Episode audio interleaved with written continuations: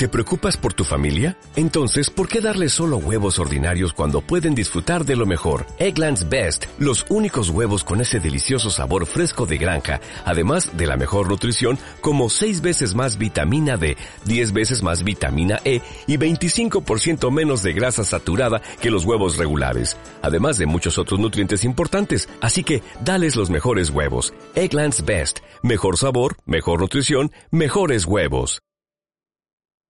Muy buenas, mi nombre es Ivo Delgado y soy un crítico en serio. Y yo soy Rocío Muñoz y hoy es miércoles 2 de junio de 2021 y este es nuestro cuadragésimo séptimo programa de cine. Así que recibe un abrazo desde lejos y arrancamos. He visto cosas que vosotros no creéis. Cine en serio. Con Ivo Delgado, Rocío Muñoz, Unai Gallego y Miguel Ángel Tomás.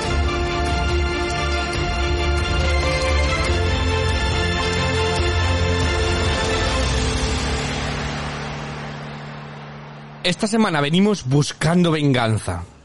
Primero, y con espíritu punk, conoceremos cómo el ansia de vengar a su madre convirtió a Estela en Cruella. Después, Kevin Costner y Diane Lane nos llevan a un western atípico que buscan salvar a su nieto en uno de nosotros.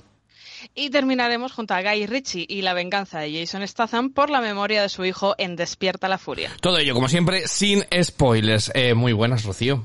Muy buenas, Ivo. Cuéntanos las redes sociales donde se os pueden encontrar eh, a ti de vacaciones, pero al resto donde nos van a ir encontrando en las Bueno, redes sociales. Si, si queréis ver fotos de playa y demás, me podéis seguir a mí, pero si queréis hablar de cine, pues podéis seguirnos al podcast en Twitter como arroba eh, podcast en serio y en nuestro grupo de Telegram, pues también como podcast en serio. Así es. Además vamos a tener nuestra sección de cine clásico, vamos a hablar de Vidas Rebeldes de John Huston con Héctor del podcast Los Tres Amigos y eh, bueno, pues estas películas no solo vamos a comentarlas nosotros, como siempre tenemos a nuestros críticos en serio de cabecera en Toledo está Unai, que si pudiera vengarse yo creo que sería de su compañía de internet, porque me he visto pobrecillo entre el ordenador y el internet, te tienen la vida, la vida mártir, como dicen, ¿no? Muy buenas, Unai. Muy buenas, la verdad es que últimamente eh, fatal, fatal, pero bueno, dentro de lo que cabe las películas de esta semana, con su más y su menos, bien en general. Bien, y esperemos que, que Miguel Ángel, que está haciendo un examen, eh, no, no, nos va, va a estar, va a estar en espíritu y esperemos que nos pueda mandar su opinión sobre, sobre las películas, eh, pero esperemos que le vaya muy bien en el examen, le mandamos toda la suerte de- desde aquí y que no le pillen copiando, sobre todo, que no te pillen, eh, Miguel Ángel. Eh, pero, eh, ¿qué te parece si, si debatimos, no? Aquí hemos venido a debatir. Eh, Rocío, cuéntame.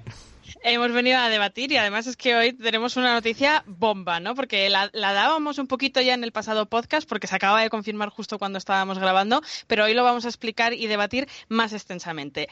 Amazon ha comprado la Metro Goldwyn Mayer por 6.900 millones de euros, lo que supone un auténtico terremoto para la industria, convirtiéndose así además en el primer estudio comprado por un servicio de streaming.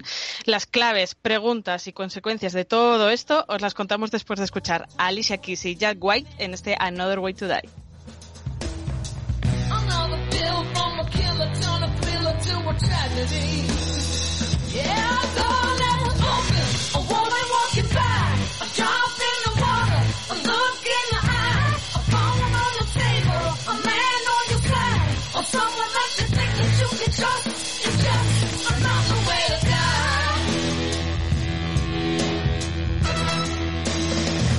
Publicada en 2008, le puso la banda sonora a Quantum of Solace, la vigésimo segunda película de la franquicia Bond, una de las principales protagonistas del acuerdo entre Amazon y MMG. Eh, esta operación supone que Prime se haga con los derechos de hasta 17.000 capítulos de series y 4.000 películas, entre las que se encuentran potentes títulos como Rocky, Creed, Robocop o Stargate, aparte de esta mencionada saga de James Bond. ¿Y qué va a pasar ahora con el agente 007? Pues aún es una incógnita, aunque diversas fuentes ya apuntan a que Amazon está sobre aviso de que la intención de la productora es seguir priorizando las salas de cine para proyectar las nuevas aventuras del espía. Pero con todo esto, mmm, lo que queda claro es que se acaba de dar un paso de gigante a favor del cine vía streaming y yo diría que uno bastante en contra de las salas eh, tradicionales.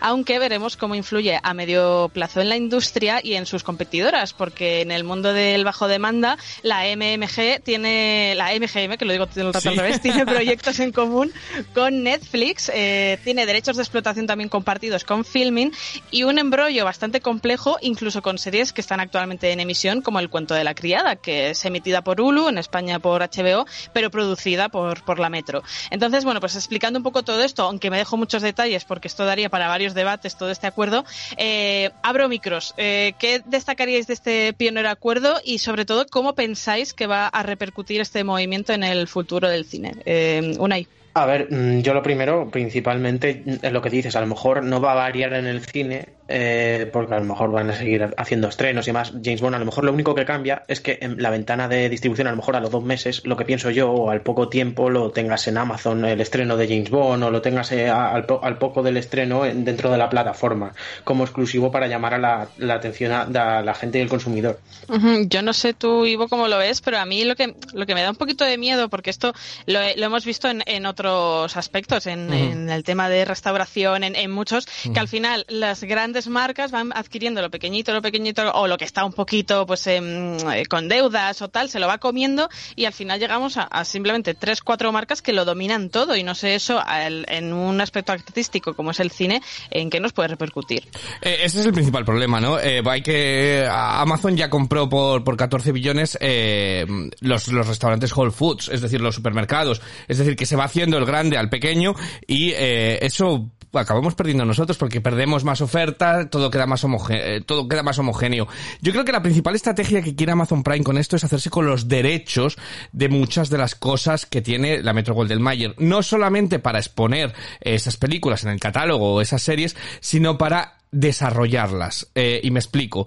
Que nadie se sorprenda si dentro de dos años tenemos la, la serie de Rocky, eh, por ejemplo, o una serie animada de una rubia muy legal, o todas estas cosas que, que tienen comprados y que yo creo que van a exponerlo. Porque creo que por, y por desgracia, y de esto eh, Disney es muy, eh, tiene mucho que responder de ello, estamos en un mundo de franquicias, de universos compartidos. No hay que olvidarnos que Disney pagó una millonada por Marvel, pagó una millonada por eh, los estudios de George Lucas, eh, pagó otra millonada por, eh, por Fox para tener derechos y es hacia donde se está centrando, ¿no? Eh, Netflix ahora paga una millonada por la de Cuchillos por la espalda y ya han dicho que van a hacer todo un universo compartido de películas y demás eh, y creo que ahí es donde quiere Amazon porque no lo tiene. A día de hoy Amazon, eh, El Señor de los Anillos va a ser su primera, su primera incursión, pero quiere poner el pie y ahí es donde creo que, que, que Bond eh, va a ser un poquito explotado. Hay que decir que no tienen todos los derechos en solitario de la franquicia de James Bond. Es muy complicado, como tú dices,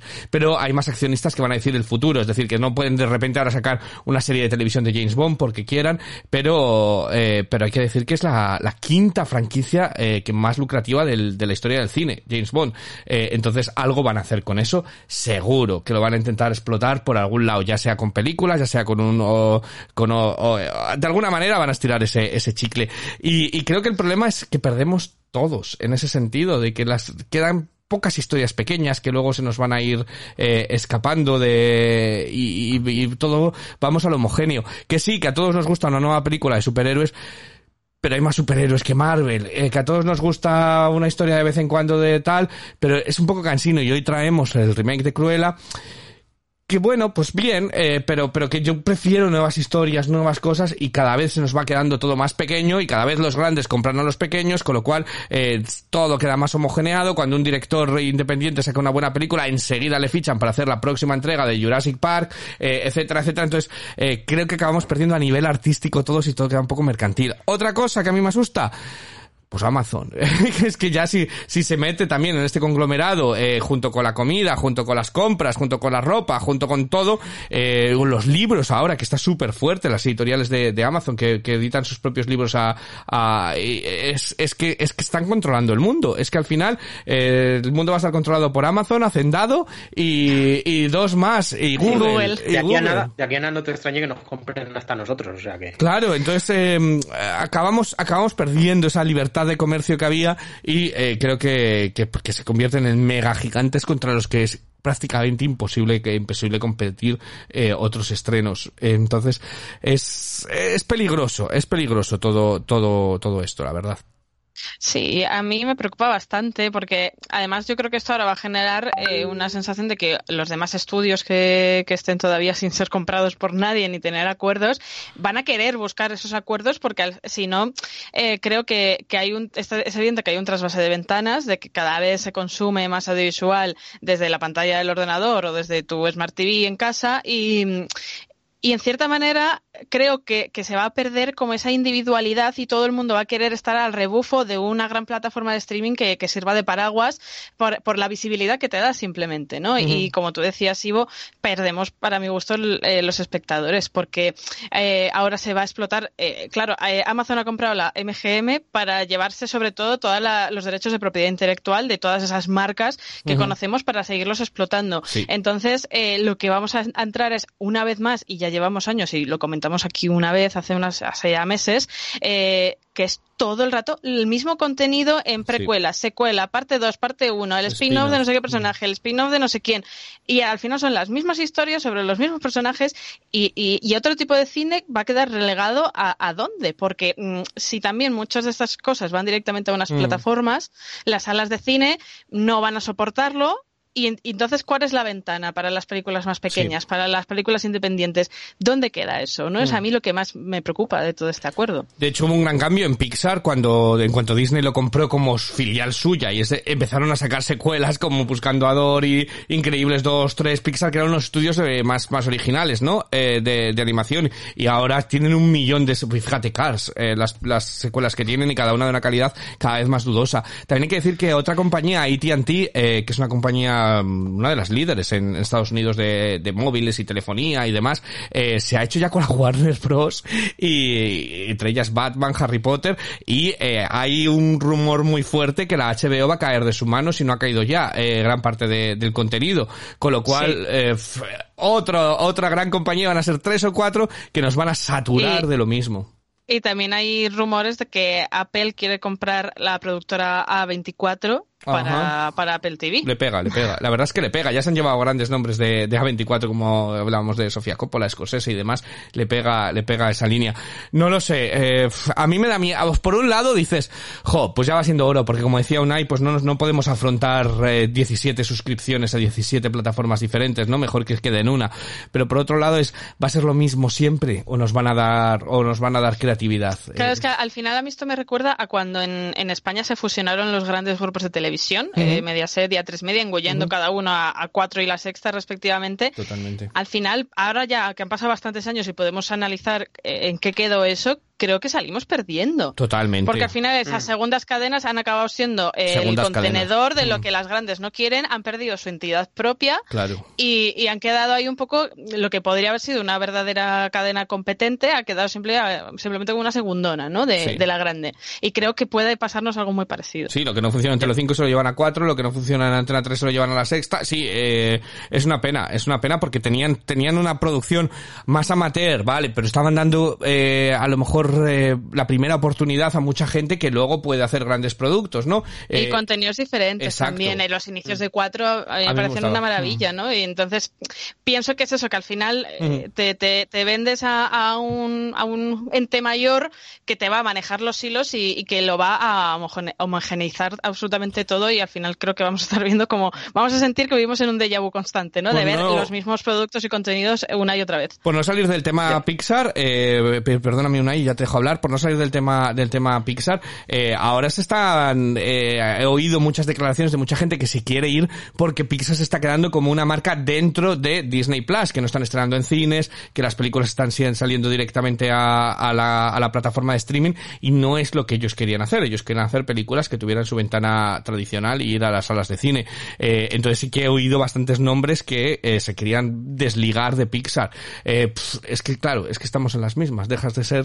Y luego, otra cosa que desde aquí quiero decir antes de que hable Unai, y esto es una bobada, pero si alguien paga, como pueden pagar, eh, ¿cuánto, ¿cuál era la cifra? ¿14 mil millones o yo qué sé? Eh, ¿qué, qué ha sido? ¿9 mil millones? Ya no me acuerdo por lo que lo han comprado. Una, una barbaridad de miles de, de miles de millones porque se paga tan mal a los empleados. O sea, ¿cómo Es- pueden tener 14 mil millones de libras y luego pagar a unos empleados que les salen a Amazon eh, todo por los colores, por todos los lados de cómo pagan a la gente y demás? Eh, habría que mirar también eso un poco, de si tienen, si tienen 14 mil millones para gastarse en eso, ¿por qué les pagan la hora a 5,50? Es que en- a- a- al final, y pobre Unai que no dejamos hablar, Sí, pero un apunte y ya está, es que al No, no, final eh, tengo la sensación de que se están convirtiendo en, en bolas tan gigantes de, de dinero todas estas empresas que nadie les atreve a toserles. Entonces se les consiente cosas como, como esta que mencionabas tú de, de la diferencia de salarios y Sí. demás. Ahora ya sí, Unai, todo tuyo. Que un poco por el apunte también lo que has dicho, que sin ir más lejos, dentro de unas semanas vamos a hablar de Luca, de Pixar, y va a estar en la plataforma gratuitamente. Es que ni la han puesto de premium. Sí. O sea, la han sacado directamente a catálogo como Soul y veremos a ver. O por ejemplo, que van a hacer una serie secuela de Monstruos USA también. Eh, o sea, es que, es que es eso, al final lleváis un poco razón y os doy la razón en ese aspecto que pueda haber el peligro este de que al final se quede todo un poco con poca variedad. Pero bueno, veremos a ver cómo avanza todo, pero sería una pena, la verdad, que pasara eso. Y luego veremos a ver qué pasa con, con la propia pelea ¿no? entre plataformas. Netflix, lo que comentaba de que hay derechos que tiene junto a la MGM, a ver en qué queda eso. Tiene una serie eh, de vikingos ahí pendiente. Al, al final, ¿cómo, va, ¿cómo va- se va a gestionar eso? ¿no? Si va a estar en las dos ventanas, no sé. Yo creo que esto es un lío también que va a traer cola. Es, es terrible. Eh, yo lo que creo es que si Amazon Prime tiene ese dinero para gastarse en ello, también, por favor, renovad la interfaz de usuario de la plataforma, que aquello es, es un, es Sí, sí, un sí. Cristo, eh, que ya podían gastarse, gastar, uno, un millón, un millón de los, de los 14 mil millones de tal, uno en renovarla, porque ese es un cajón desastre en el que de repente algo y cuando dices, venga, por fin voy a ver esto, te dice, comprar por 10, eh, alquilar por, no, dices, ¡no! Entonces, por favor, que renueven, que renueven eso. Eh, es todo lo que quería decir. Eh, ¿Qué te parece si cambiamos, nos vamos, nos ponemos en blanco y negro y nos vamos a, a hablar con Héctor, a recibir a Héctor para que nos hable de la película de esta semana que es Vidas Rebeldes?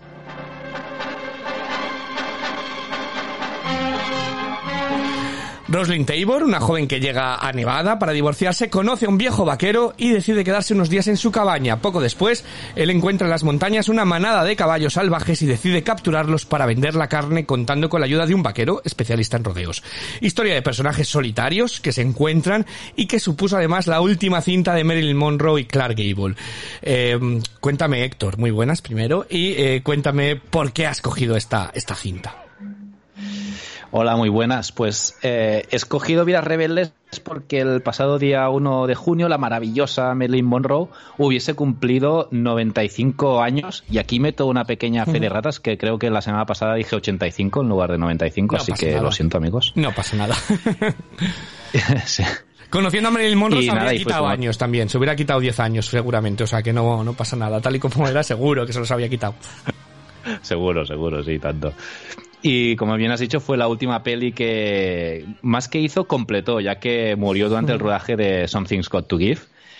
Y, y también fue la de Clark Gable, claro, quien, quien curiosamente sufrió una trombosis coronaria justo un día después de finalizar el film y falleció 10 días más tarde. O sea, es, eh, es un poco macabro el motivo, pero ha sido una también de las de las de lo que me ha hecho decidirme por, por esta peli.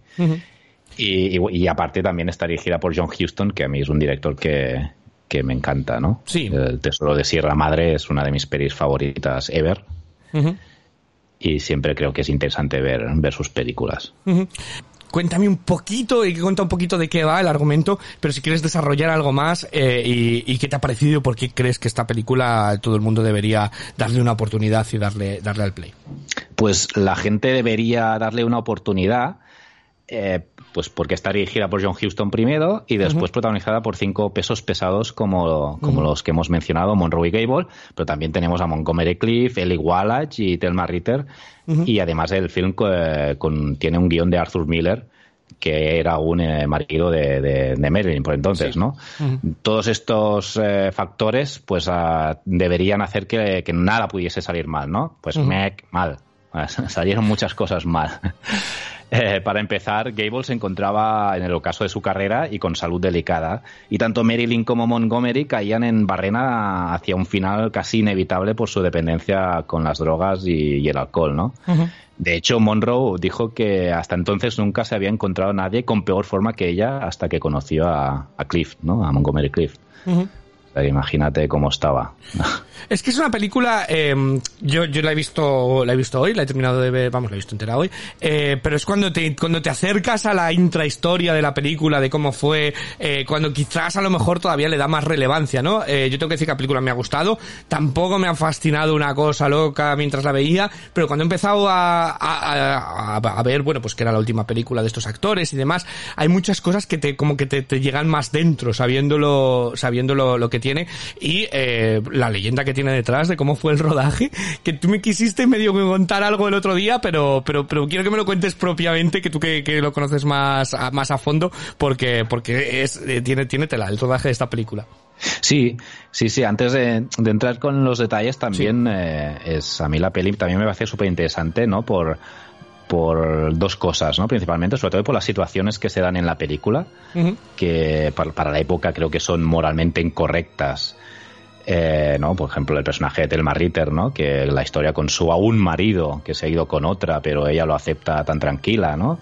Eh, o cuando le tocan el culo a Marilyn en el bar, o, o Sí. el personaje de Clark Gable se lo mira ahí cabalgando, ¿no? Y te meten ahí un primer plano del culo de, vale que están tejanos, ¿no? Pero de, de Marilyn, Sí. ¿no? Pues para la época esto era, yo creo, bueno, o la escena de la cama que está totalmente desnuda, aunque no se le llegan a ver los pezones, pero se le ven los pechos perfecta, casi perfectamente, ¿no? A Marilyn, ¿no? Sí. Es, eh, Para es- la época, para la época era tela marinera y para verla ahora con todo el movimiento Me Too, con todo lo que conocemos y demás, también es tela marinera porque, bueno, ya lo sabemos que el cine clásico eh, y retrataba la época que realmente eh, no había, por desgracia, los, los mismo trato a la mujer que podemos hoy en día, pero telita también el tratamiento de la mujer en esta en esta película como objeto eh, totalmente. Y, y fíjate que yo hacía mucho tiempo que no venía veía una película de Marilyn Monroe eh, y ese susurrado que hace ella al hablar que Sí. al interpretar las líneas que aquí es como llevado casi al extremo eh, Sí, sí, por completo. Entonces con la película ayuda al personaje eh, entonces Sí, sí. eh, tiene tiene tiene enquidia que ver tiene cuando lo ves tiene tiene algo dentro de, de decir eh, bueno eh, es curioso es curioso ver con los ojos de 2021 esta película Exacto, totalmente. Sí, sí, sí. Y después ya entrando en los intríngulis de- del, del film, sí que, pues por ejemplo, Clark Gable, antes de empezar, ¿no? Se adelgazó 18 kilos. Él decía que para prepararse el papel y para salir un poco guaperas, ¿no? En la película, ya que se iba a estar cara a cara con Marilyn. Pero eso, y dado que la voz en poco tiempo le cambió muchis- muchísimo y que el tío fumaba con carretero, pues hizo especular que a, a lo mejor ya estaba enfermo, ¿no? Porque Sí. aparte durante el rodaje siguió perdiendo peso. Su familia siempre lo ha negado y él incluso también lo, lo, lo negó durante el rodaje, pero bueno, siempre ha corrido este, esta cosa, ¿no? Y como murió súper, súper eh, brevemente, ¿no? Al, al acabar el rodaje, pues es una cosa que, que, que se ha sospechado desde entonces. Además, eh, Gable tampoco era un actor de método, ¿no? Del, del método como si eran Montgomery Cliff, que se fue unas semanas antes a, a Nevada para preparar su personaje, solo en las montañas y, y eso para hacer eh, representar mejor el cowboy, ¿no? Eh, y, y también lo era tanto Marilyn como el Wallach, ¿no? De método, entonces se sentía como un poco, un poco, ¿no? El, tipo, el típico actor de los años 30, ¿no? Que tuvo su momento de oro en los años 30, ¿no? Que con rodeado de actores de método que él casi no, no llegó a entender, ¿no? Y si a eso le sumamos John Huston, que siempre ha sido también otro borrachizo, eh, que cobró un pastizal para hacer esta película, creo que fueron 300 mil dólares, y además le, le dieron 50 mil sin blanca para que para que pudiera eh, gastárselos en, en los casinos, ¿no? ya que rodaban en, en Nevada. Ajá. Obvia- Obviamente se pasó del presupuesto de porque lo dieron por los casinos y tuvieron que pagar el rodaje y todo. Eh, él, él tuvo entre comillas suerte de que durante durante el parón este Ingrid, ay, Ingrid, de, perdón, Marilyn también la, la ingresaron en un, en un centro psiquiátrico, ¿no? Por, por su adicción a las pastillas y, y, pues eh, entonces eh, se pudo pudo meterle el marrón a, a la depresión de, de Marilyn, ¿no? Y después volvieron a rodar. Eh, cuando, bueno, a todo eso, cuando se estrenó la peli, eh, Marilyn Monroe no pudo ir a la, a la premier porque estaba ingresada en otro centro psiquiátrico. O sea que, que la pobre estaba, como hemos dicho antes, en, En. Barrena, ¿no? Mm. Y además Arthur Miller, eh, por aquel entonces aún su marido, eh, reflejó sus opiniones sobre, sobre Marilyn, ¿no? que ya estaban muy mal en el matrimonio. En el dicen, esto tampoco está confirmado, pero dicen que lo reflejó en el personaje de Eli Wallach, ¿no? sobre todo en las escenas que este empieza a criticar a lo loco al personaje de, de Roslyn, ¿no? que es el que está interpretado por Marilyn Monroe. Eh, o sea que ahí fueron también un cúmulo de, de circunstancias y, y, y malas, malas acciones que hicieron que el film pues pues tuviera fu- fu- funcionara a trompicones, ¿no? Pero a ti te encanta. ahora sí que llega tu momento de crítica.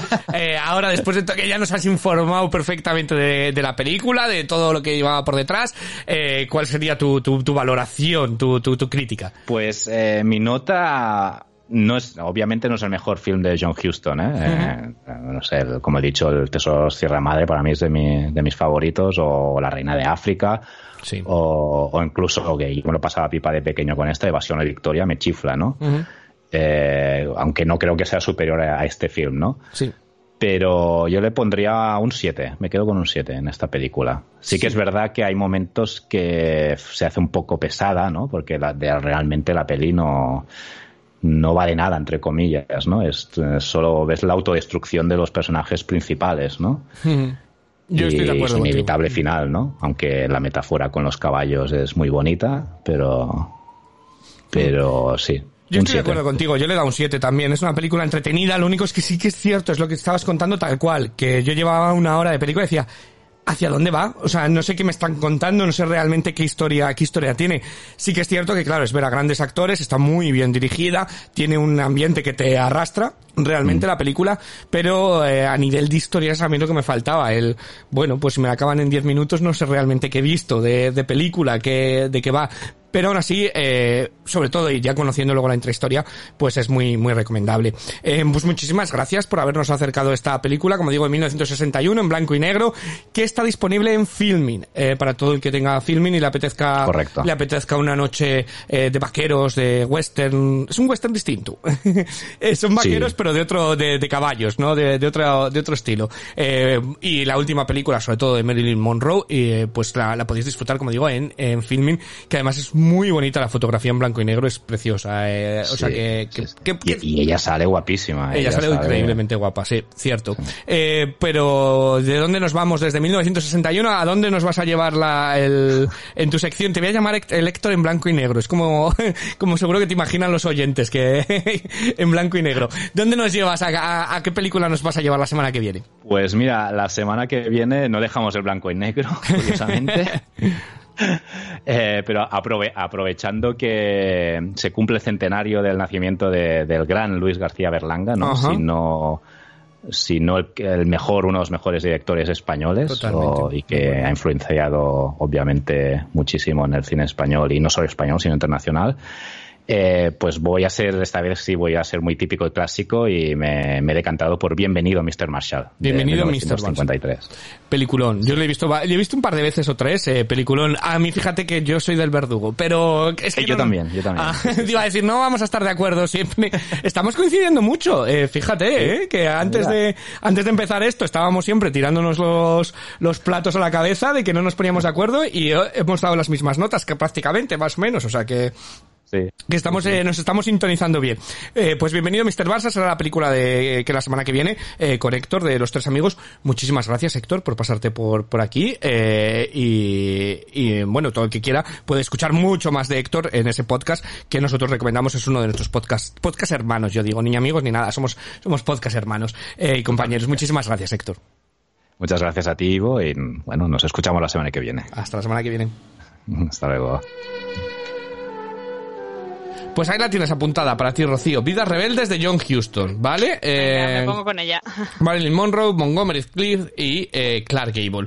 Pero no vamos a hablar de... Tú vienes en color siempre. Tú vienes en color completamente. ¿De qué, de qué me vas? ¿De qué me vas? ¿Con qué me va- vamos a, vamos a arrancar? A ver, te dejo que elijas.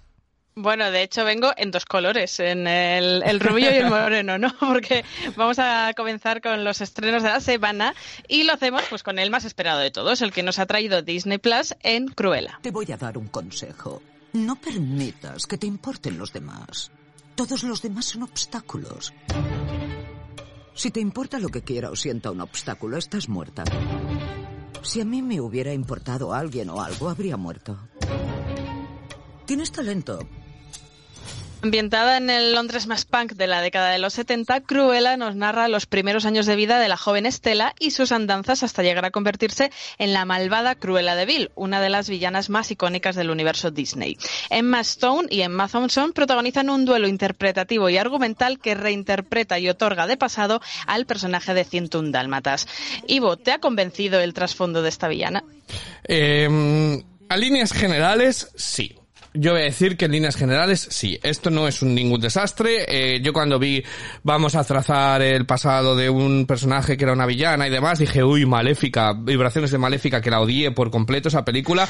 Eh, esto eh, no es esa película, ¿vale? Esto está, está mejor llevado, ¿vale? Quizás demasiado en las líneas para eh, todo el espíritu punk que la película requería. Entonces, eh, como tú bien dices, volvemos al pasado, conocemos a Estela, eh, interpretada por, por Elma Stone, en la que, bueno, pues desde niña siempre ha sido una persona diferente y demás, y la, muerte de su madre le lleva casi a, a malvivir en las calles hasta que da con, con sus ayudantes, que tengo por aquí, Jasper y, y. Madre santa de Dios, el acento que le tan forzado de Horace va a pasar a la historia como uno de los peores acentos británicos. Es una, es una cosa que no entiendo por qué habla todo el rato así. Los que los veis Yo voy, a doblada. hacer un, yo voy a hacer un inciso. Yo cuando lo estaba viendo digo, esto están haciendo una parodia o algo. O sea, que no me lo terminaba de creer Es cuando lo estaba viendo. De la escuela Dick Van Dyke, eh, el acento inglés tan forzado que le han puesto a ese, a ese actor americano eh, es una cosa eh, tremenda. Pero bueno, al margen de eso. Entonces eh, empiezan ellos dos a llevar sus trapicheos. Ella entra, ella es una diseñadora o quiere ser una diseñadora de moda y consiguen entrar a trabajar en Liberty, que a mí es un sitio de Londres que me encanta. Liberty existe, eh, esas galerías donde ella trabaja existen, así que si alguna vez vais a Londres, entrad porque son una auténtica maravilla y están tal cual las veis en la película. Eh, entonces empieza, empieza a trabajar ahí y a partir de ahí, bueno, pues conoce al personaje de Emma Thompson, que para mí se roba la película por completo, Elma Thompson. Elma Thompson es la que canaliza para mí el espíritu de Cruella de Vil, eh, es la baronesa aquí, y es la que de verdad, esa energía eh, de Glenn Close eh, en el remake, esa energía casi electrizante del personaje, medio loco, medio a- ajeno a la realidad, creo que es realmente Elma Thompson la que termina llevándose toda la película. Elma Stone hace lo que puede, creo que está bien, pero llega un punto a mitad de la película que decía, jo, que me pongan más a la baronesa, que es el personaje realmente divertido y es el personaje que realmente me está interesando, y la estela esta pues es un poco ñoñas, eh, la verdad, me, me resultaba. Eh, ¿Cuál es el principal punto que a mí me ha tenido en la película súper enganchado? El diseño de vestuario, creo que está perfecto y eh, la música, la selección musical, eh, creo que está clavado. Podían haberlo llevado un poquito más porque todo le quieren hacer un, un poquito una un pre-punk eh, londinense. Podían haber llevarlo un poquito más allá, pero estamos hablando de Disney, entonces lo compro, bien comprado, pero el vestuario de verdad, o sea, creo que tiene mucho espíritu Vivian Westwood eh, y yo estas cosas eh, sé de lo que hablo, la época de los Sex Pistols y demás, para mí es una de las épocas más fascinantes de, a nivel a nivel moda y a nivel cultura. Eh, entonces me parece que la película está súper súper bien cuidada en ese aspecto, tanto maquillaje como peluquería, como vestuario eh, y como el ambiente sonoro. Y luego la historia pues no es ningún desastre, ¿vale? Es un poco ABC, eh, es un poco que se ve venir todos los giros que tiene y demás, pero no está para nada mal llevada y eh, es está muy divertido por el personaje de por el personaje de, de, Emma Thompson. Eh, entonces, eh, a mí en general me ha dejado satisfecho la película. No es una película que yo diga, wow, necesitábamos este origen de este villano y demás para conocerlo. No creo que aporte absolutamente nada que no hayamos visto, pero eh, no me ha disgustado verla y me ha entretenido, me ha entretenido bastante, sobre todo por esos puntos que, que he dicho. Lo que sí que me ha parecido es que hay un punto en la película en la que ella va una fuente y demás hacia el final que podía haber acabado perfectamente y todavía te queda media hora de película que es eh, demasiado blando luego. Lo que viene a partir de ese punto es eh, el, último tercio de la película es como ABC vamos a atar los cabos para dejarlo todo clavado para qué tal. Pero eh, me ha gustado mucho. O, una, o la otra cosa que yo sí que quería decir antes de dejar hablar a Unai y preguntarle qué le ha parecido. Por favor, dejen de hacer perros digitales. Se nota muchísimo lo falso que son. Terrible. Se nota, eh, no acaba de funcionar y los perretes son graciosos por sí solos. No hace falta que queden tan sumamente digitales con lo, con lo bien que, que- que quedaban de por sí. Pero en general me ha gustado y como ya digo, eh, no me sorprendería verle que caigan nominaciones por el gremio de diseño de vestuario y demás, porque aunque solo sea por eso, me parece que aporta algo a, eh, que tiene una razón de ser la película, así que yo eh, contento con, con la película en líneas generales. No sé aún ahí qué le ha parecido.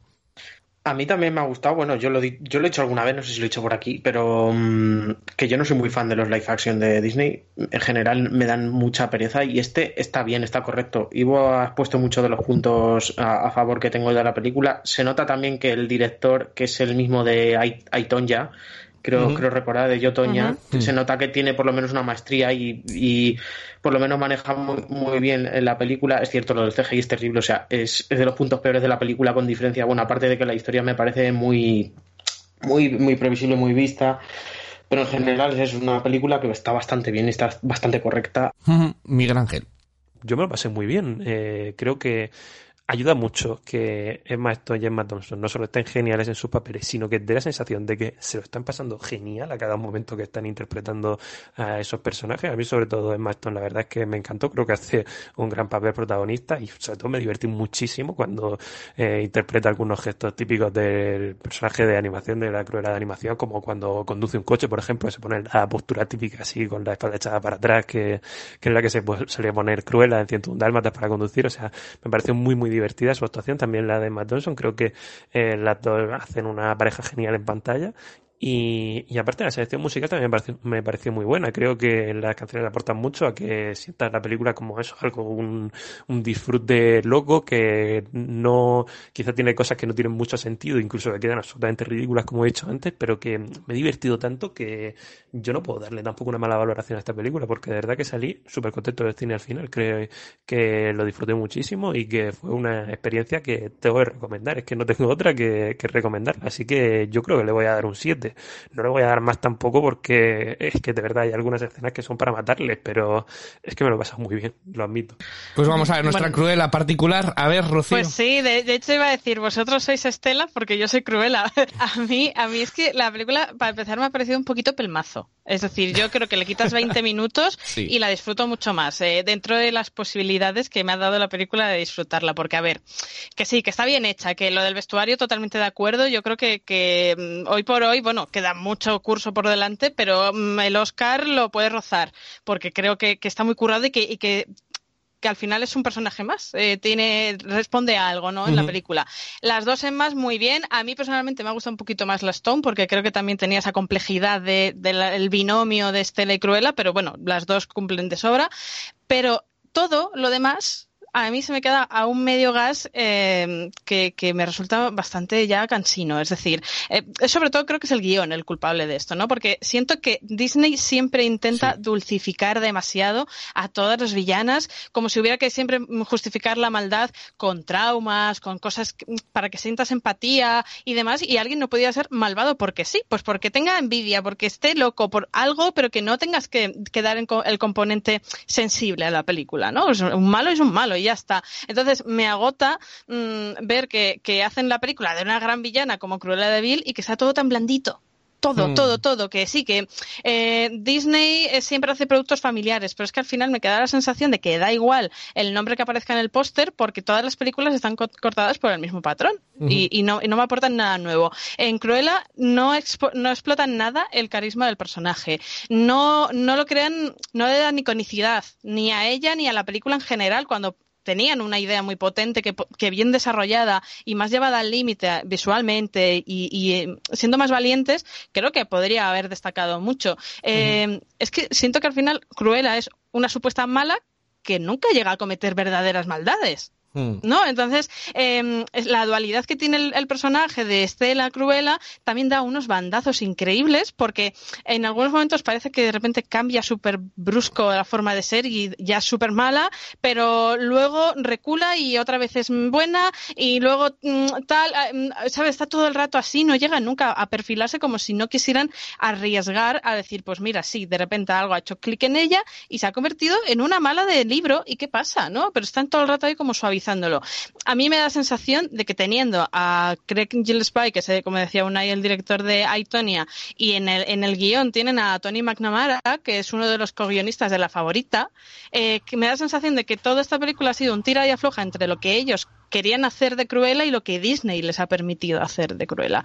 Eh, y también me queda una sensación de y al final, ¿qué género es esta película? Porque no llega a ser comedia del todo, no es drama del todo, no es un thriller del todo, no es no es nada, sea, para mí es género Disney que sería un poquito de, de, todo y mucho de nada, no vaya a ser que ofendamos a alguien. Entonces, es entretenida, vale, sí, pero a mí llega un momento que ya me cansa eh, verlo todo siempre bajo el mismo paraguas y que sea todo en los mismos tonos y que nunca se atreva a, a ir un poquito más allá o a hacer algo, un producto verdaderamente distinto. Entonces, para mí, eh, entre eso y la duración que me hizo desconectar de ella en varios tramos, me parece que esta fórmula mmm, cumple, pero empieza a estar un poquito caducada. No sé eh, qué nota le habrás puesto tú, Ivo.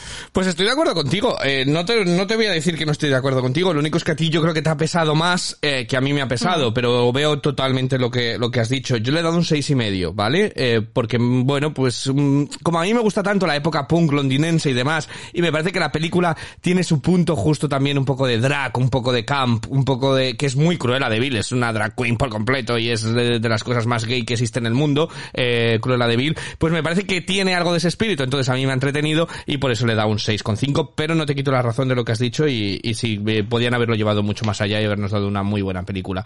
Eh, no sé, Unai, ¿qué le ha parecido? Que no, te la no yo, yo, también, yo también estoy de acuerdo con un poco las palabras que ha dicho Rocío, pero yo viendo un poco que, como re, reitero, no es mi tipo de películas, esto es live action, yo le da un 6. Dentro de lo que cabe me ha entretenido y me ha mantenido atento a la pantalla, o sea que bien dentro de lo que cabe. Uh -huh. Bueno, pues yo la dejo en un cinco y medio. Eh, la apruebo por todos esos elementos visuales y técnicos que creo que, que, están muy bien y que realmente es quizá lo que verdaderamente merece la pena de la película. Pero en lo demás, no sé, a lo mejor la vi mal momento y también por eso me influyó. Pero yo creo que es una película que ni suma ni resta y, hasta, y ya llevamos muchas de Disney sí. así. Entonces, bueno, pues eh, Cruella está disponible en los cines y también en Disney Plus Plus Plus, o sea, con el suplemento este de, de, turno, si lo queréis ver en casa, pues pagando por él. Y en las salas también podéis dejaros llevar por una buena historia en uno de nosotros. Vi exactamente lo que siempre había sospechado de Donny Weeboy. Tras sufrir la pérdida de su hijo, un sheriff jubilado y su mujer Margaret dejan su rancho en Montana para tratar de rescatar a su nieto en Dakota. El niño está bajo la tutela de la poderosa familia Weeboy pues la nuera se ha vuelto a casar con otro hombre. Drama familiar con aires de western y dos estrellas del calibre de Kevin Costner y Diane Lane. Rocío, ¿te has dejado seducir o cautivar por esta historia? Pues me ha llevado una grata sorpresa, la verdad. Eh, yo eh, pensaba que, que, iba a ser una, una película muy no sé, muy meh y bueno, pues creo que, que, tiene grandes puntos a favor. Por ampliar un poquito lo que tú has contado de ella, bueno, pues realmente la película arranca, de, bueno, hacen como una especie, de introducción de esa familia, pero ya enseguida se ponen manos a la obra cuando vemos que el hijo de, de ellos, eh, que además es, es, el padre del nieto de, de, estos dos protagonistas, aparece muerto en, en, el campo porque supuestamente se ha quedado un caballo. Entonces, uh -huh. al tiempo, la, la mujer y la madre del niño rehacen su vida, se casan con otro hombre y un día la, la, abuela presencia en la calle como este marido pues eh, los, los, maltrata a ambos, ¿no? A la mujer y al niño. Entonces eh, decide iniciar un viaje junto a, su, a su esposo, que es también el abuelo del, niño, en busca de esta familia para intentar rescatar al niño que no tenga que, bueno, salvarle de ese, de ese, ambiente tan peligroso que no tenga que vivir con ese tipo de gente.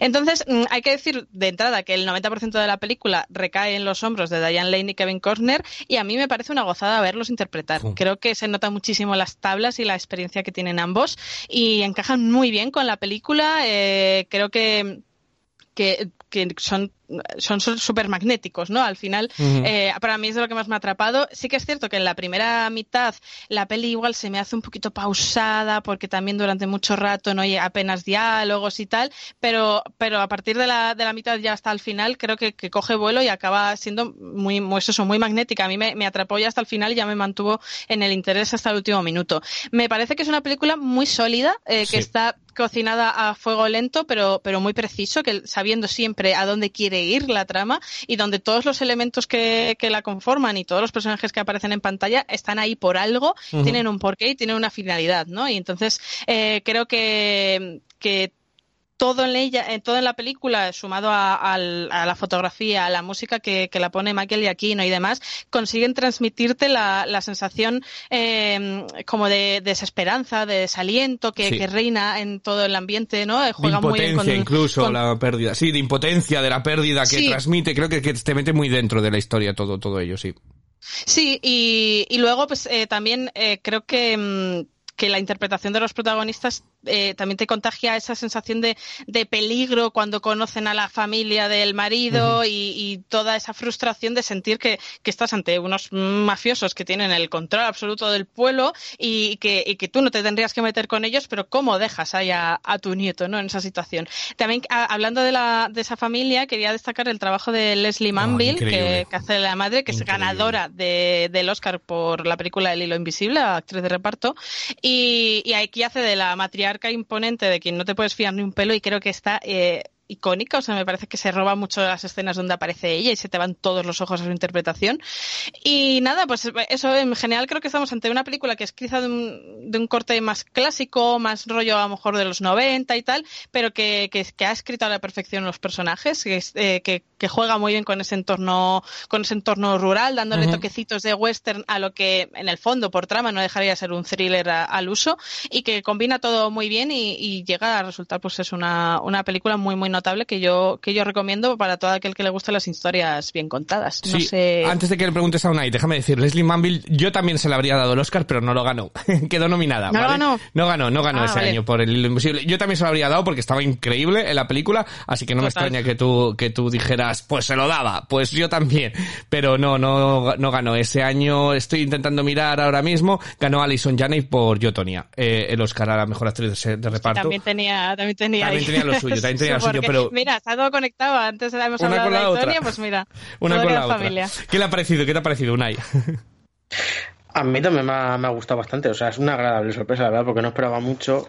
Mm, También es cierto, yo no tengo el problema que tiene Rocío al principio, porque lo ha dicho ella también bien a posteriori. Es una historia que se cocina a fuego lento. Y a mí el, el inicio no me molesta el ritmo que tiene al inicio, porque mm, te va construyendo poco a poco un poco todo, cómo acaba explotando en la parte final de la película. Y en definitiva, eso. Es, no es una historia que tampoco digas, "Oh, qué original, pero está muy, muy, muy, muy bien llevada y muy bien construida. Y en general, muy, muy, muy contento con la película. O sea, yo la recomiendo bastante. Miguel Ángel, ¿qué te ha parecido? Cuando me puse a ver uno de nosotros, yo la verdad es que no esperaba prácticamente nada de la película, no tenía muchas expectativas, entre otras cosas porque a veces este tipo de producciones que vienen con actores veteranos y demás, simplemente como ya hemos hablado alguna vez aquí, es un poco para cumplir expediente, llevarse algo de dinero y volverse a casa tranquilamente.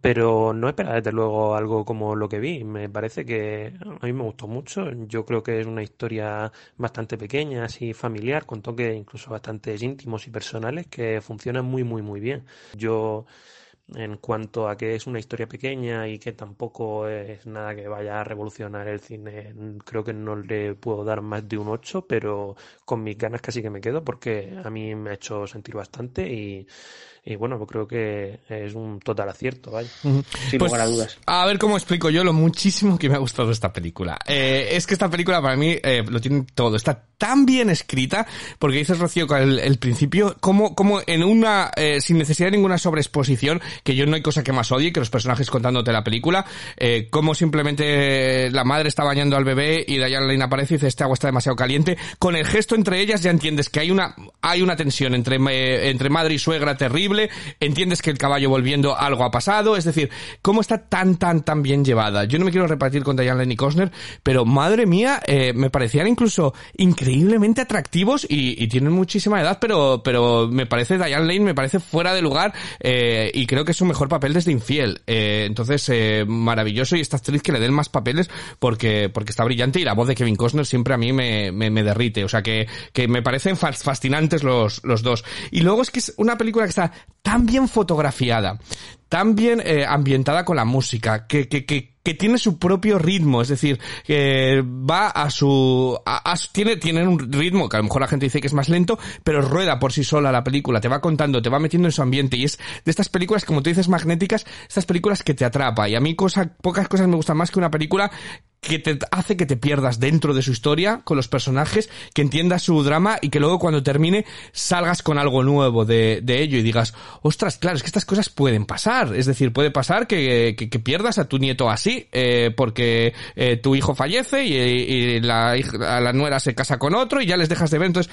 eh, aquí está un poquito más llevado al extremo, lógicamente, porque si no, no habría película, ¿no? Pero, pero pueden pasar estas cosas y, yo notaba esa rabia, esa impotencia y también entraba en la discusión de, bueno, ¿es lícito que los abuelos tengan el derecho sobre la propia madre eh, de ello? Entonces entraba en ese debate dentro de la película y yo he estado encantadísimo. Entonces eh, me parece que, que, que te arrastra completamente la película, que está tan bien hecho en todos los aspectos que yo me lo he pasado fascinante y a mí esto es, esta es la película cuando terminas, jo, por eso me gusta el cine, por lo bien que me lo he pasado, eh, por lo mucho que he disfrutado. Es un western, porque este tema está rodada como un western por completo y eh, incluso a mí me recordaba un poquito a Nomadland en algunos fragmentos la, la fotografía, los paisajes, el, el tempo, el hablar. Entonces yo, a mí me ha gustado muchísimo. Es cierto que no llega a las ambiciones que puede tener Nomadland, es decir, que no hace un retrato demás, sino que es una historia simplemente, pero está tan bien contada y con todo tan en su sitio que me ha encantado. Y además volver a descubrir a Diane Lane, que para mí eh, lo que hizo en Infiel es una de las mejores interpretaciones que he visto nunca,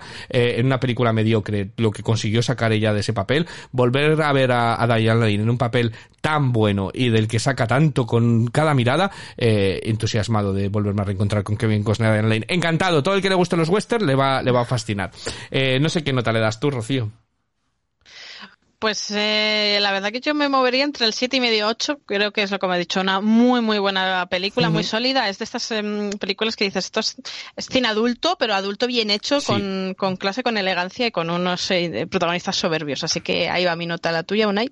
Mm, Pues yo estaría igual, un siete y medio, un 8 y recomiendo mucho que la vayáis a echar un ojo al cine, la verdad merece mucho la pena la película.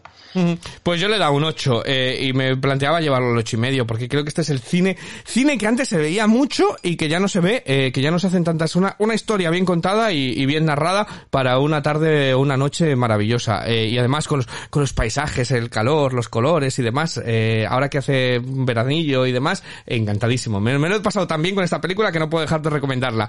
Uno de los nuestros eh, la tenéis disponible en los cines. Al igual que nuestro último estreno, Despierta la Furia. Caballeros, tenemos una nueva incorporación. H. Pórtico Security trabaja con furgones blindados por todos Los Ángeles. ¿Tú sabes lo peligroso que puede ser este trabajo? Sí, lo sé. Un críptico y misterioso hombre llamado H es contratado en una empresa de transportes blindados. En uno de los trayectos son atacados por un grupo de ladrones armados y H demuestra aptitudes de soldado profesional, lo que despierta las dudas en sus compañeros. Jason Statham protagonista este, protagoniza este thriller de acción dirigido por Guy Ritchie. ¿Hemos despertado tu furia con esta película, Ivo? Totalmente, es lo único que ha despertado esta, esta, esto es un truño, señores, esto es un truño de un calibre y luego encima esas críticas que he leído tienen que ser pagadas, porque dicen, esto es una acción llevada por Christopher Nolan. Patatú, vamos a ver, a ver, a ver qué quiero contar de qué va la película, antes de nada. Eh, esta película va de un atraco, hay un atraco, un furgón y demás, y eh, sucede una cosa, un evento, ¿no? Atracan el tal. Entonces, eh, ves eh, cada historia, vas a ver la mismo, el mismo acontecimiento como tres o cuatro veces contado desde distintos personajes y cómo lo ha llevado ahí. Pues desde los que iban dentro del furgón, los que atracaban el furgón, otro que pasaba por allí, y no te cuentan la historia del barrendero que había, por, porque yo creo que, que no se le había ocurrido a Guy Ritchie. Tiene unos diálogos tan absurdos, una exposición de argumento en plan de que llega él a la compañía, hola, te tenemos en la compañía nuevo porque nos atracaron y nos dijeron no sé qué, no sé qué, no sé qué, no sé cuánto, no sé qué, no sé qué, no sé cuál. Te vamos a poner el vídeo del atraco para que lo veas, para que tal, para que todo el mundo sepa de qué coño está la película. Me parecía tan absurdo y los diálogos es que de verdad parecen escritos por adolescentes del tipo eh, eh, el diálogo entre hombres hay machirulos en plan unga unga unga en, en la policía en plan estaba enfermo es, eh, ese día no pudo ir porque estaba enfermo tenías resaca no estaba enfermo y vomitaba por todos mis agujeros es como ay dios mío quién ha escrito esto o sea quién ha escrito todo todo esto y luego eh, te das cuenta que es una película de Guy Ritchie aunque no utiliza sus efectos su, montaje este que yo lo odio, estos efectos, este montaje rápido que siempre mete eh, con calzador, aquí no lo utiliza, pero ¿por qué la gente habla de espaldas a otro? O sea, vale que sois mafiosos, pero no podéis miraros a la cara cuando habláis. Está uno de espaldas delante de la mesa y los otros detrás haciendo el plano y, y le está contando la película que yo estaría como, oye, perdona, no te oigo, ¿te puedes, me puedes mirar cuando, cuando me hablas? No entendía nada de ello. Luego, como digo, es una película con, con distintos puntos de vista, pero es que eh, cada perspectiva, poco a poco la película se va tornando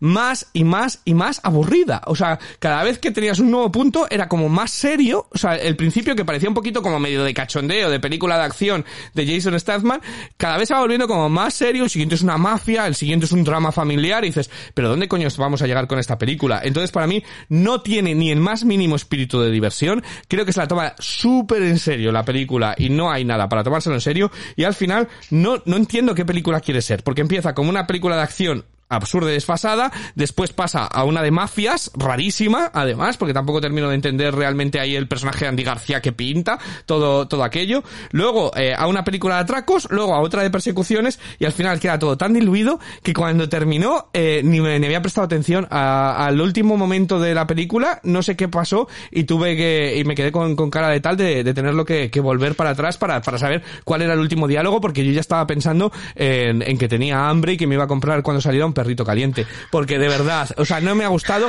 absolutamente nada. Yo sé que tengo un problema con el cine de Guy Ritchie, lo sé, porque el anterior que a todo el mundo le gustó, no fui capaz de terminar esa película, eh, la de Hugh Grant y demás.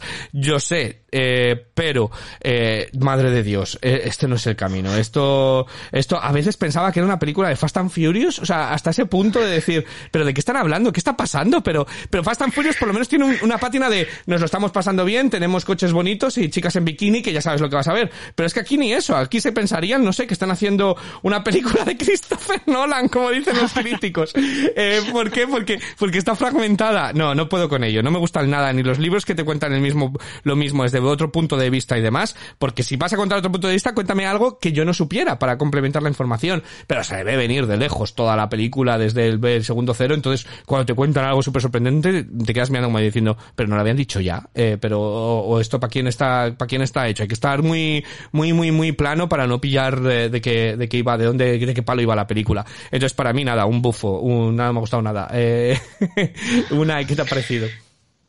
Según te estoy escuchando, para ti esto te parece una metáfora del matrimonio de Guy Ritchie con Madonna, suyo, básicamente. ¿Te Totalmente. parece esta película un poco? Yo no sé qué hizo Madonna con este hombre, porque no eran tan malas las películas de la, de la época pre-Madonna. Yo no sé qué le hizo, los fluidos vaginales de Madonna le han vuelto loco y desde entonces no sé, no sé qué le ha pasado a este hombre, pero cojones tiene eh, la peliculita.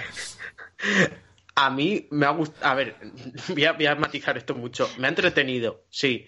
¿La voy a recordar dentro de unos días? No. hay, que, matizar esto. Primero, esta película me- mm, puede ser de Guy Ritchie como puede ser de Perico de los Palotes, porque me parece un poco genérica, hasta decir basta. O sea, es- eso, para, eso para empezar. Dicho esto, me ha entretenido. Me ha entretenido, eh, no se me ha hecho pesada, sin más. Eh, Miguel Ángel, ¿qué te ha parecido? Yo no soy precisamente lo que se puede decir como un gran fan de Guy Ritchie, eh, pero por lo menos lo que espero cuando vaya a ver una película suya es que tenga algo de personalidad, algo de, de gancho, que diga, bueno, es- tiene un cierto carisma la película y eso hace que sea bastante divertida. Pero es una película que tiene muy poca personalidad para ser de este director. Lo primero que, que me salta a la vista a mí es que los diálogos me han parecido lo más plano y lo más mediocre del mundo. Y hay bastantes diálogos a lo largo de la película. Es verdad que luego las escenas de acción están muy muy bien dirigidas. Creo que eso al final es lo que salva bastante la película. Las escenas de acción que hay son bastante bastante buenas. El último tercio me ha gustado bastante. Creo que tiene eh, sus ideas bastante buenas para resolver lo que te habían planteado durante la película, aunque lo que habían planteado no me interesará demasiado y creo que acaban salvando bastante la película por ahí, por el tema de las escenas de acción, pero me sorprende mucho que eh, una película de Guy Ritchie mm, eh, metido con el tema de mafias, con el tema de atracos y demás, no, no sea nada muy especial ni muy carismático y sea simplemente una película de acción bien rodada. Yo, mira, te doy toda la razón en eso de que no la vas a recordar, porque a mí es lo que me ha pasado. O sea, es decir, yo es la, de las tres que traemos hoy es la primera que vi, con lo cual la he visto ya hace unos días. Y, y claro, hoy para prepararme digo, bueno, voy a ver qué, voy a recordar a ver qué opinaba de la película. Y digo, ¿qué pasaba en la película? o sea, ya he olvidado la mitad, ¿no? He tenido que hacer esfuerzo de, de recordar y decir, ah, vale, que era esto del furgón, de no sé qué. Eh, entonces yo creo que con esto lo describo perfectamente lo que pasa con esta película. A mí no me pasa como a Ivo de que me parezca tan truño decir, buah, es infumable. No me parece mala película decir, no hay por dónde verla y aguantarla, pero creo que es una película que es que no aporta nada de nada de nada. Es una más de acción con un personaje rudo a la cabeza y dosis de testosterona para tufar un país entero. Ya está. O sea, es que no hay más. Entonces, em, claro, mm, teniendo a Guy Ritchie detrás que tiene un estilo más propio y demás, me, me, me alucina ver que, que esto mm, es lo mismo que me encuentro en mil películas más. Eh, o sea, no, no noto ahí nada de autor o algo que digas, bueno, tiene un nombre detrás de la cámara que, que es, eh, te puede gustar más o menos, pero bueno, es conocido. Me parece una película súper genérica. Y luego, mm, físicamente, eh, Jason Stath- Statham me parece una buena elección para el personaje, pero inter- interpretativamente a mí me estaba sacando todo el rato de quicio, porque es que ponen una tabla y tiene más expresividad.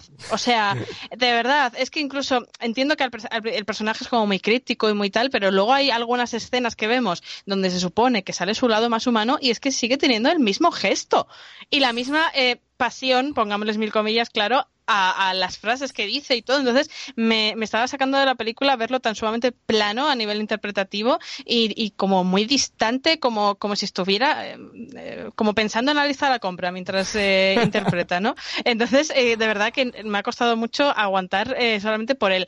Eh, y luego las escenas de acción, que digamos que pueden ser lo más importante de esta película, pues tampoco son gran cosa. O sea, al final son muchos disparos y poco más. O sea, no, no, no sentí ni tensión en los momentos donde se supone que tenía que haber tensión, ni disfruté de esas escenas como sí que lo hice, por ejemplo, hace unas semanas con la de Nadie que trajimos aquí. Y son muy similares en varios aspectos, de que no sabes qué, qué es él, el pasado y demás, y una está bien llevada y, y tiene espíritu de diversión, y otras se creen que están haciendo aquí el padrino, eh, y, y de verdad, o sea, pff, es que yo no aparte, puedo. déjame, aparte, déjame dar un apunte porque este es el reencuentro, creo, de Guy Ritchie con Jason Statham y tienen junto, tienen las mejores películas de Guy Ritchie, yo creo, Jason Statham y él, que son Locan Stock y la de Snatch, y, ahí sí le veías personalidad, ahí veías un poco, y aquí es que es en plan, no sé, es que, es que me dices que, es, lo que he dicho antes, me dices que esto en vez de Guy Ritchie, pues lo dirige, yo qué sé, John Stewart, o no, no, John Stewart, no, hostias, John, John, John, eh, John Francis, por ejemplo, nombre random y pues me lo creo, ¿sabes? Porque es que tampoco ves personalidad ninguna en esta película. Sí, luego todo, todos los monta todo el montaje, así con los flashbacks repetitivos y los supuestos giros de guion que tiene la película tampoco me convencen, porque los, los flashbacks me, me acaban pareciendo súper repetitivos y los giros me parecen bastante mm, predecibles y además que es que me dan igual, o Sí. sea, son súper irrelevantes. Entonces, pues yo creo que mm, ¿a quién le puede gustar esto? Pues a lo mejor a los fans de Jason, de Jason Statham les, les gusta por, por verle repartir hostias, probablemente, y, y ya está, pero mm, para mí lo que es lo mejor que se puede decir de esta película es que por lo menos no sufrí deseando que se acabase, o sea, la pude ver y dije, pues suerte. vale, ok. Pero no- al, al menos, al menos no fue de estas cosas que dices, pero ¿cuánto le queda a esta película? Eso es lo mejor que puedo decir de Despierta la Furia. Yo creo que tú, Ivo, la vas a poner un 0, 0,5. No, no, le voy a dar un 3 porque me ha gustado ver a Josh Harnett, eh, que, que es un actor Mm. que, bueno, pues de vuelta a la primera... Sí que es cierto que, bueno, Josh Harnett es, es una persona bastante interesante. Él se, se retiró porque no quería ser una estrella de cine, quería hacer cine pero no ser una estrella. Eh, entonces, me gusta volverla a ver en la primera plana y también me gusta mucho a Scott. Es que me gustan los actores, Scott Eastwood me, me gusta mucho a mí, pero, pero es que también aquí te venden que quién es el asesino, pero si le he visto, señor de Dios. Si, si es una, si pones una estrella de asesino y te lo enseñan, sé quién es. Eh, por mucho que solo me enseñes los ojos, pero bueno, es que además no pueden ser más reconocibles los ojos de los Eastwood. Pero bueno, el caso, eh, que le da un 3, eh, nada, no me ha gustado nada, no la, no la vayáis a ver, a menos de que, si vais a ver algo parecido, poneros a ver la de nadie, o poneros John Wick, o algo así que por lo menos saben el producto que están haciendo y se lo pasan bien haciendo. Viéndolo. No tienen estas ínfulas de peliculón que, que luego le sale, pues, pues lo que le sale. Un thriller de acción a lo Christopher Nolan, estoy leyendo. Es que, es que me puede. Esa frase, esa frase es para que el crítico dimita ya. ¿Cómo se llama? Peter de, Peter de Bruch de Variety. Escúchame. Variety no es el que dijo lo de Karim Mulligan. Pues mira, Sí. ahí, ahí está, el crítico de Variety. Eh, está Yo creo que a veces estos fino. críticos hacen frases porque les hace ilusión salir en los pósters, porque es la típica frase de póster. Thri- Thriller de acción a lo Christopher Nolan. Señores de Dios. Eh, en fin, y eso que Christopher Nolan no es mi devoción, pero es que esto, esto telita. Eh, pero es, es mejor que la de la mierda que ya hizo del Rey Arturo, que, que, que yo todavía creo que es una de las peores películas que he visto en mi vida. Así que esta no es una de las peores películas que he visto en mi vida, así que le voy a dar un 3. Un ahí. Y que, bueno, yo le doy un 5 o 5 y medio, es eso. Eh, es entretenida, si- sin más. Aunque bueno, iba a decir Nolan como si no fuese ya pretencioso Nolan a veces, pero bueno, el caso es que, el caso es eso.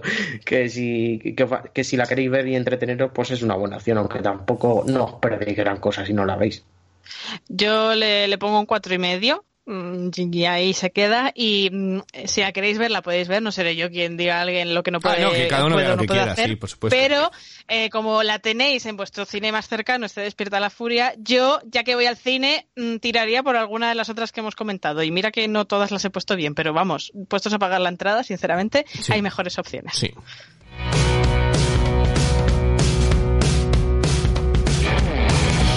Y para la semana que viene, ¿qué tenemos? Playa.